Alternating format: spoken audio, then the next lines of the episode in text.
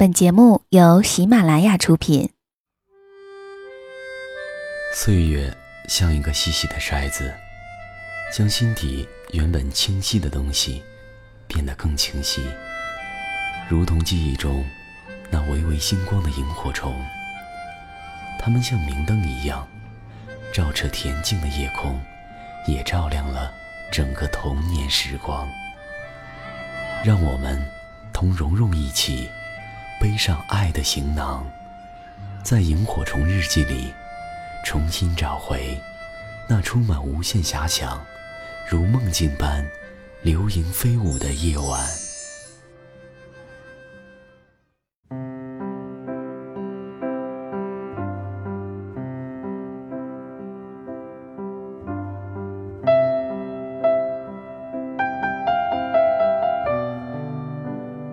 大家好，我是蓉蓉。这期的萤火虫日记，我们来讲个故事吧。这个故事呢是由刘音熙所写的，名字叫做《君埋泉下泥销骨》。嗯，可能从名字来看，大家就知道是个有点悲伤的故事了。而且在我为大家讲过的故事当中，尤其是一个女人的十年，总是有听友在问说：“蓉蓉，这是一个真实的故事吗？”其实呀，我倒觉得，不管是悲伤的、幸福的，亦或是真实的，或是虚构的故事，只要有能触动到我们的地方，只要有爱，就是一个好的故事。那么真实与否，是不是就不那么重要了呢？而且我一直深信，生活和故事是相互融合的。真实的生活当中，处处发生着各种各样的故事，而虚构的故事当中。又何尝不处处隐藏着作者所经历过的一些生活片段呢？啊，前一阵子我从微博里看到这么一条消息，说是有一个女孩子坚持为已经去世一年的自己所爱的男孩在微博上留言一千五百七十条。当我看到这条消息的时候，我是觉得又感动又佩服的。原来在自己的生活之外，会有很多我们不知道的、觉得不可能发生的事儿。所以呢，我想把今天想为你讲述的这个故事的名字暂且改为“什么事情都在发生”。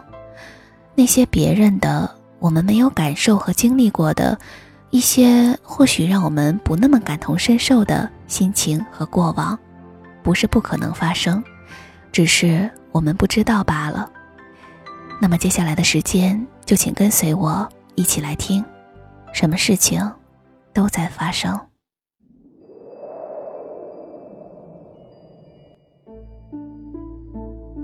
八月末的长春，温度已经低得没有了夏天的样子，凉飕飕的风不由分说的从车窗灌进来。我不情愿的偷偷睁眼看了看，发现我和记忆当中的一样，倒在肖启年的腿上，他歪着头，微张着嘴，睡着了。大概已经凌晨两点了吧，街上安静的有些出奇。于冰把车开得飞快。同学聚会的时候，他喝酒了吗？我有点不确定。从酒店里出来，他就把一辆黑色的七人座 SUV 开了过来，喊着高中总玩在一起的那几个人去他家再续下一摊儿。这当然不包括我。可是肖启年喝得醉醺醺的，摇摇晃晃，迈不稳步子，在一片起哄声中。干脆把手搭在了我身上，我脑袋一热，就跟着他上了车。于冰的家在市郊的别墅区，似乎还有好一段路。前面的座位上，王琦和王玉还在划拳喝着酒，吵吵闹闹的，和高中时如出一辙。他们就是那种每个班里都会有的，叫老师有些头痛的学生，总是要惹出点事儿来。我倒是希望就此一直开下去也好，这样我就能继续借着酒劲儿躺在萧启年腿上假装睡着。而在这之前，我已经有四年没有见过他了。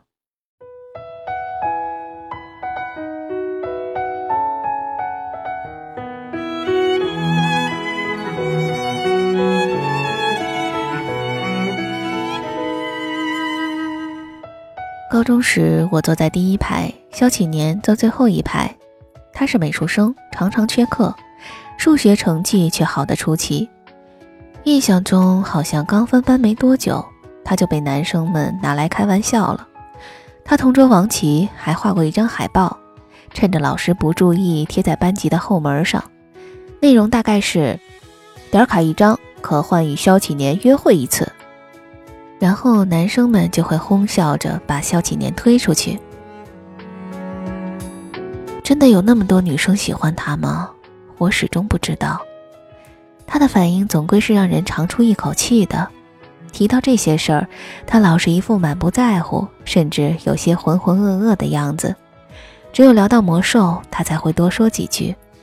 可想到那张用绿色记号笔写成的粗糙的海报，或者被王琦笑嘻嘻的要游戏点卡，我就头皮发麻，生怕露出一点我喜欢肖启年的端倪。班级每个星期会换一次座位，所以每个月肖启年就会换到教室后面的饮水机旁边。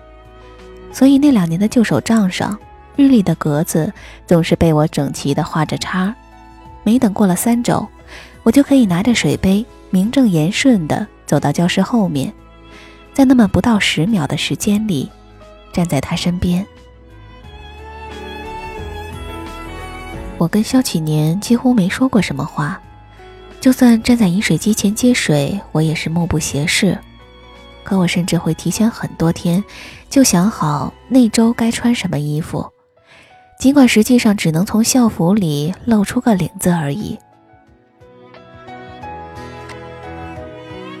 高二寒假，从国外回来的亲戚给了我一小瓶穆格拉菲的香水，味道是甜甜的凤梨和桃子香。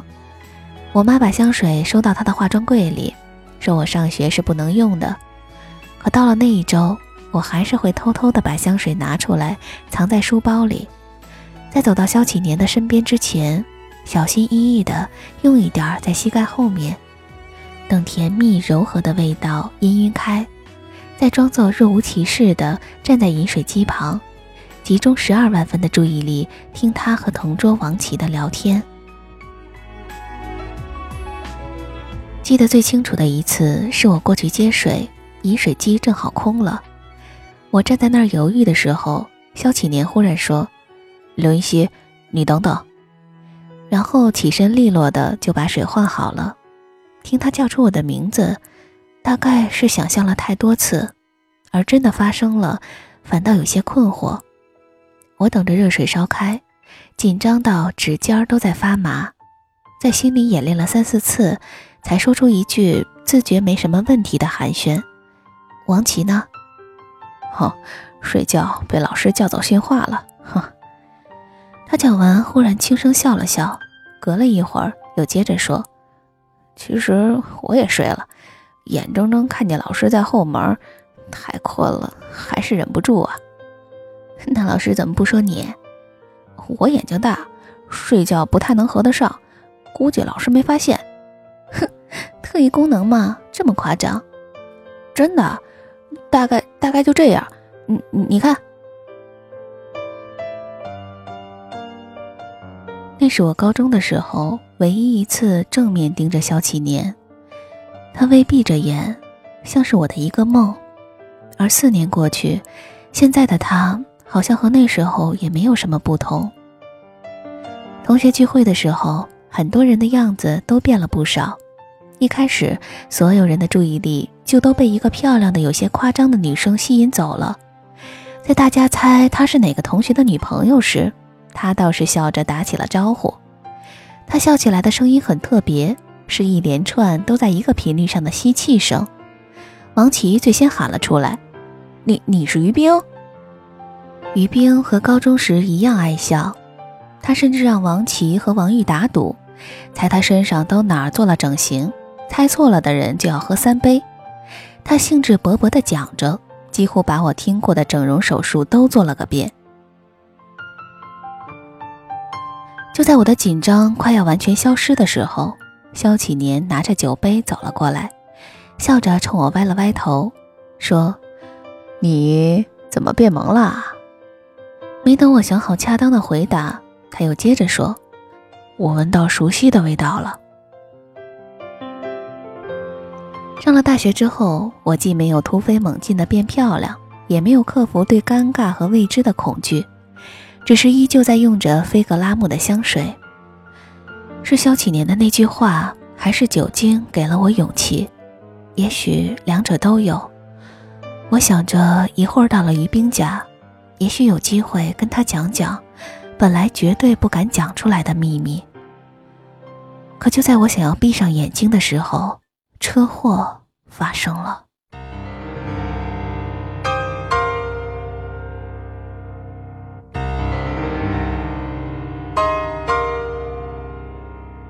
距离出事儿已经过去了一年，后续却是一场旷日持久的战争。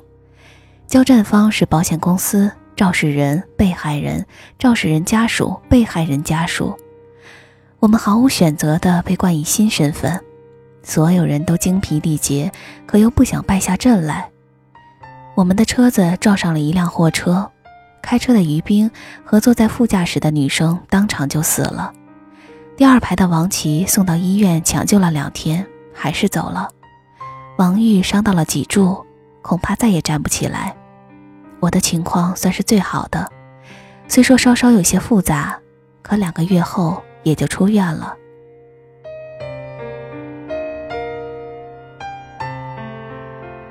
有一阵子，我很不负责任的想，走了的人是幸运的，不然面对现在的烂摊子，他们该怎么办呢？那天于斌喝了酒，所以事故责任在他。在车上的王琦也在喝酒，撞击发生的时候，啤酒瓶碎掉了，害死了他自己和坐在最后一排中间的肖启年。巧合的简直像是现实版的死神来了。又像个充满恶意的笑话。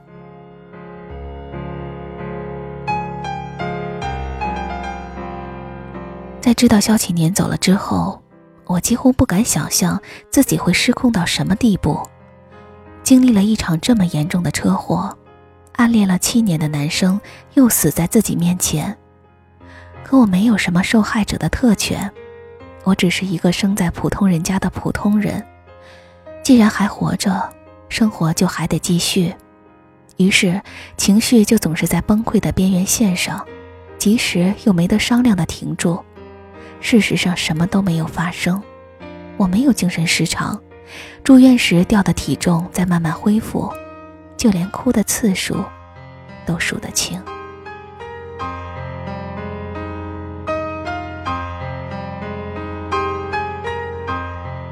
于冰爸妈来谈和解之前。我努力说服自己，我的家人是在为我的以后打算。可听到他们商量着，于冰家里很有钱，怎么软硬兼施才能要到更高的赔偿的时候，心里还是有点别扭。我妈大概也看出来了，一再嘱咐我别吭声就好。可我见到于冰爸妈时，还是马上说出了一件想了很久的事情：“叔叔阿姨，那辆车还在吗？”我能把那辆车作为赔偿吗？屋子里的人都愣住了，我妈最先反应过来，说我是休息的不好，不要乱说话，让于冰爸妈别当真。我知道免不了要挨上很久的臭骂，可还是又坚持着说了几遍。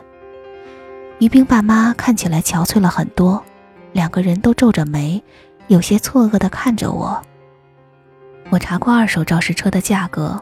其实跟他们说的赔偿金差不多，没有人在为价格的事儿不知所措，而是因为我这辈子都不可能拿到驾照，更不可能开车。我的右眼瞎了。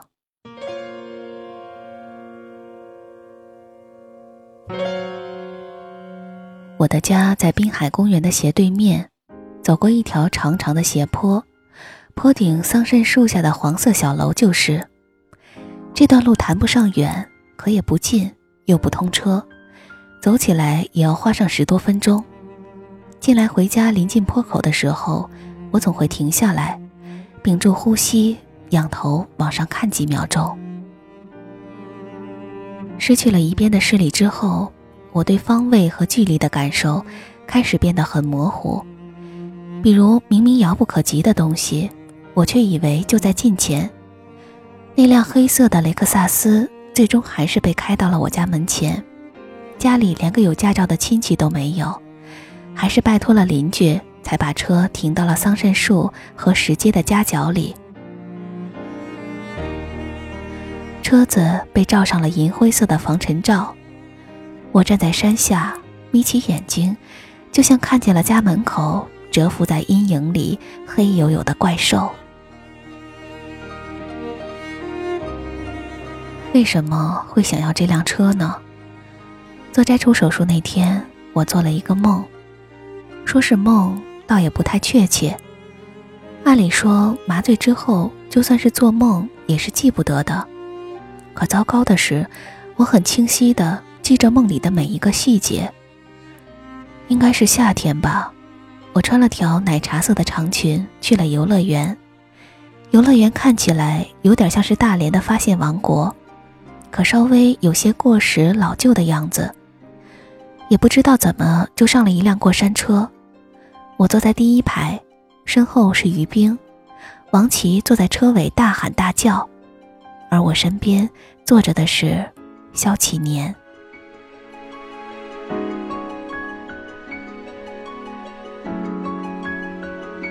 我们都不说话，过山车开起来却没有速度感，让我连个假借尖叫来发泄这如鲠在喉心酸的机会都没有。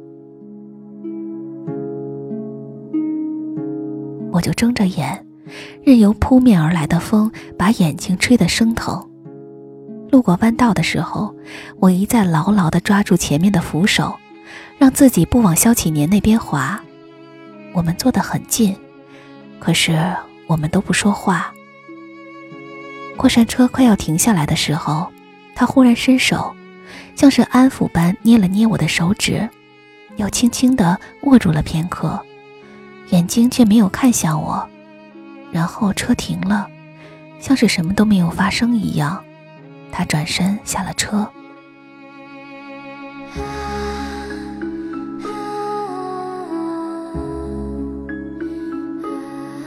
我魂不守舍的站在原地，想了又想，还是决定追出去找他。跑过熙攘的人群，还被喷泉淋了一身的水，总算是在门口一队等车的人里，我看见了小启年。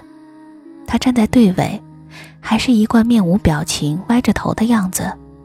可就在我想要走上前去的时候，王琦跟了过来，问我是要去找萧启年吗？当然不是，我连连否认，掩盖被看穿的窘迫，真的一直就不擅长。我就只好硬着头皮跟王琦又回到了游乐园。但是我实在是太想见到你了，每走一步。就觉得你应该是在走远，索性把心一横追了出来。这时候起了风，裙摆被吹得猎猎作响，迈步子都困难了起来。我从街头跑到巷尾，刚才等车的人都还在，可是唯独不见了你。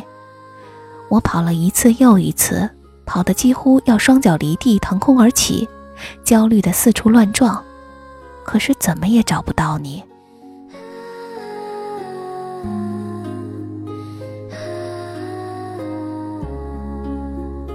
最后，我脱力的在街角坐下来，明白，无论是在梦境还是现实里，奇迹、巧合一类的都不会出现，起码直到现在，都不会。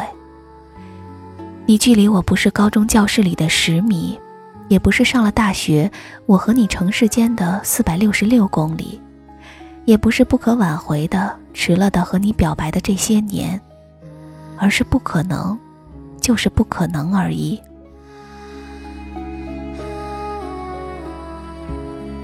那不是一辆没有速度感的过山车，而是让一切都一去不复返的黑色雷克萨斯。后来麻药劲儿过去了，我是哭着醒过来的，可右眼眶里空空如也，泪腺也被摘掉了，就像除了不甘心和舍不得之外。你什么也没有给我留下。大概就是从那个时候起，我下定决心要把这辆车要来，哪怕听起来有诸多不合情理之处。可这是我和萧启年之间唯一共同的存在了吧？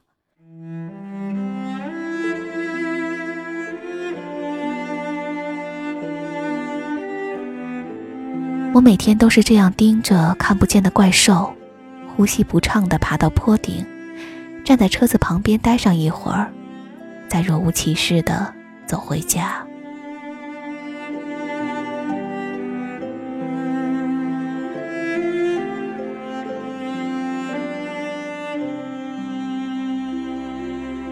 我从来没考过第一名，从来没做过学生代表。除了勉强到了八十斤的体重，总是被人夸几句之外，也从来没有被人夸过外貌。可最近，我忽然意识到，这么普通的我，最大的特长，大概就是面对糟糕的事情吧。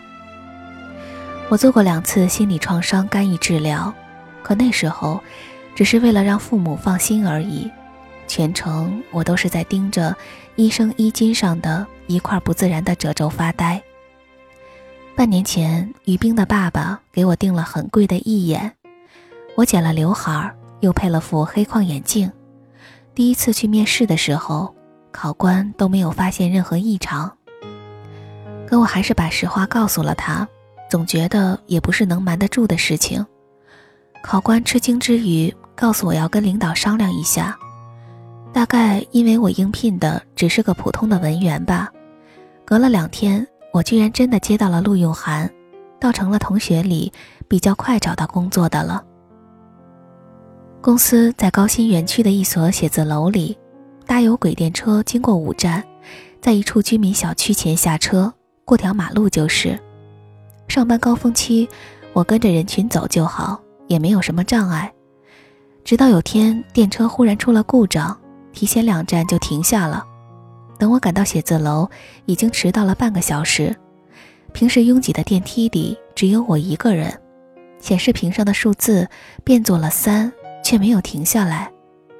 我这才意识到，我居然按错了楼层，想取消也来不及了。可我该怎么办？赶紧按下边的楼层吗？还是真的要到十五层？熟悉的窒息感又涌了上来。没等我做好决定。电梯门开了。同学聚会那天，我和肖启年聊了很久。尽管我的生活乏善可陈，可还是喋喋不休的和他讲起来没完。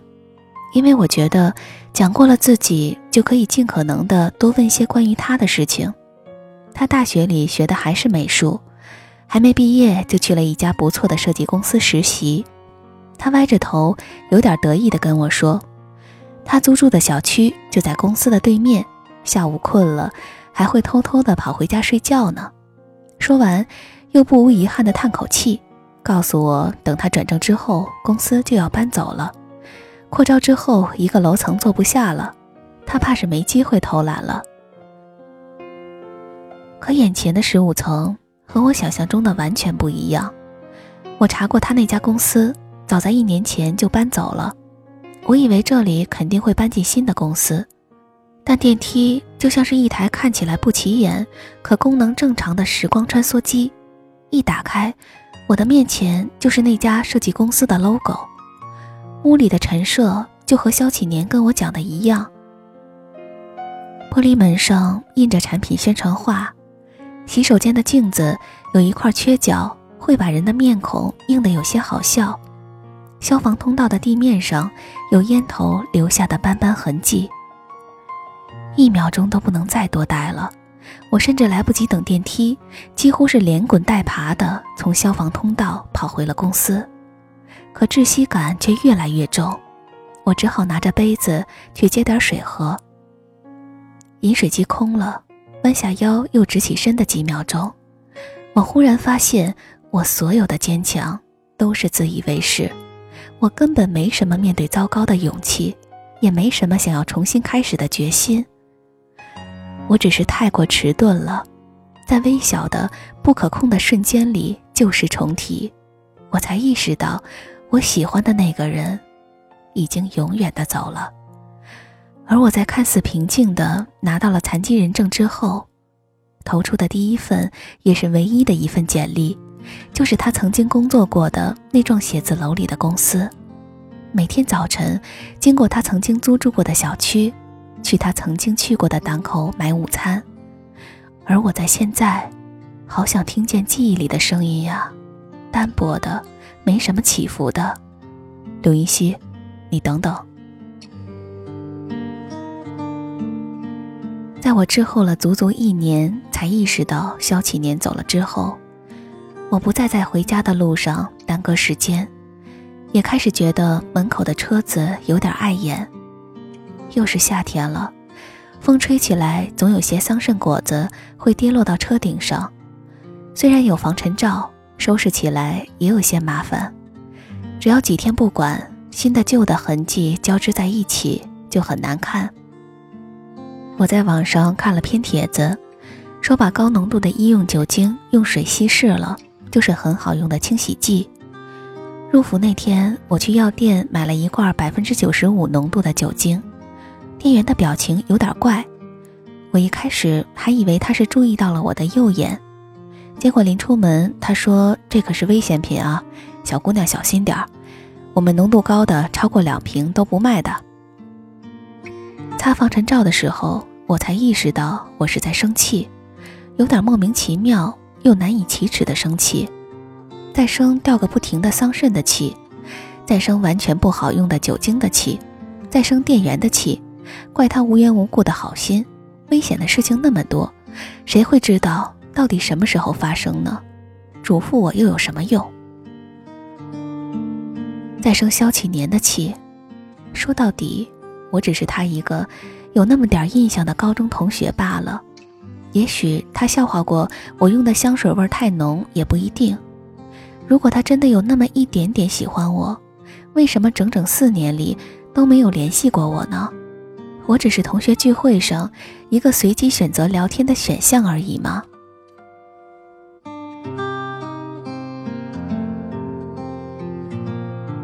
我读过一篇很短的小说。女主人公一直在怀念死去的恋人，可实际上他只是得了一种叫做卡普格拉综合症的心理疾病罢了，觉得自己的恋人被一个长得一模一样的人替代了。与其接受被抛弃的事实，他宁愿叫自己相信曾经的恋人已经死了。可对于已经真的不在了。并且连片刻须臾瞬间都不曾是我的恋人的萧启年，我到底该怎么想呢？一直到那瓶酒精挥发掉了多半，我依旧没有答案。入冬的第一个周末晚上，我被家人叫到了客厅商量事情。我爸先是说了说王琦家还在和于冰家打官司。又说我那个国外的亲戚建议他们去投资买一处荒地，还说愿意把我接过去工作，可家里又拿不出那么多钱做担保，想把那辆车卖掉。与其说是商量，倒不如说是通知。他们压根儿就没有给我反驳的余地，他们连买家都已经找好，第二天买家就要把车子提走了。我一开始气得手抖。可靠在沙发上哆嗦了好一阵儿，还是什么都没说，起身出门了。车子的防尘罩不知道什么时候被摘下来了，大概是买主来看的时候吧。虽然车在家门前停了快两年，却是我在车祸之后第一次打开。我心里有点好奇，会有什么样的人敢买肇事车呢？可随即又觉得完全没有在意的必要，害怕、激动、难过，这些情绪通通没有。就算有，也是微乎其微到可以忽略不计的程度。车门开着，我只是斜靠在第二排的座椅上，静静地看着斜对面昏黄的路灯。紧接着，突如其来又无比清晰地想起了萧启年。虽然已经是冬天了，可他还穿着夏装，淡蓝色的格子衬衫，灰色的 T 恤上印着一只瞪眼的企鹅。他叉着腿坐在路灯下面，歪着头笑着看向我。我想笑，却又笑不出来，只好扭身回到了车子的最后一排，慢慢的躺了下去。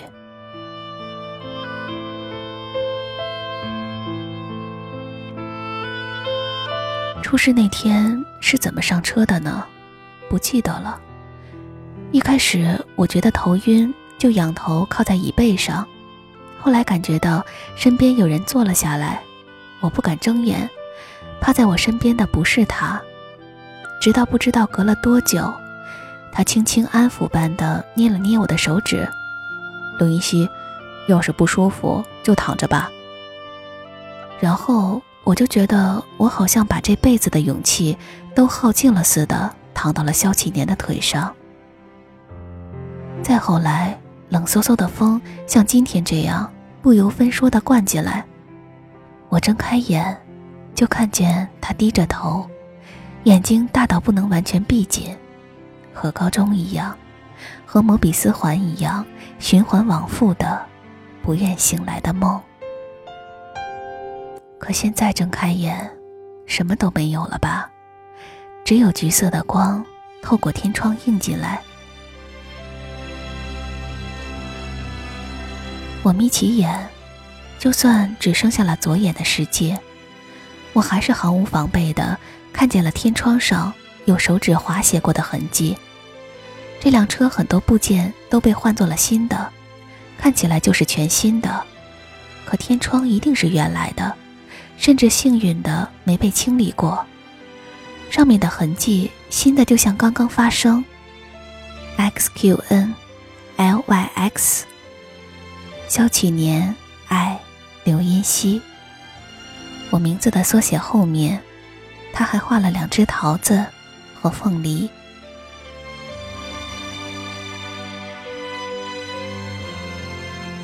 车子卖掉之后，我从那家公司辞了职。想来想去，最喜欢的事情还是写小说。想做好这件事儿，就算只有一只眼睛，也没有什么大不了吧。而且我也终于不用在一遍遍的故地重游中，妄图去接近已经离开的你了。在看到你说给我的最后一句话之后，我终于想到了一个与现实和解的最好方式。比起去说服自己接受你不在了，我宁愿相信你活在我的明天里，你永远活在我的明天里。所以我拼了命的跑向明天。从现在起，我每天都要拼了命的跑向明天，跑到君埋泉下你箫鼓，我寄人间雪满头的那天，也不停下来。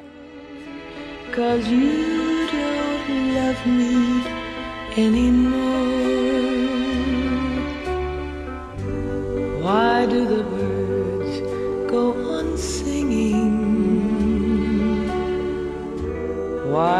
the stars glow above? Don't they know it's the end of the world? It ended when I lost your love. I wake up in the morning and I wonder why everything's the same it was. I can't understand, no, I can't understand how life goes on the way it does. Why does my heart keep on beating? Why do these eyes of mine cry? yo they know it's the end of the world? It ended when you said goodbye. 感谢大家收听这期的萤火虫日记。如果想要第一时间收听到节目欢迎关注微信公众账号和新浪微博蓉蓉幺六八我们下期节目再见。Don't they know it's the end of the world? It ended when you said goodbye.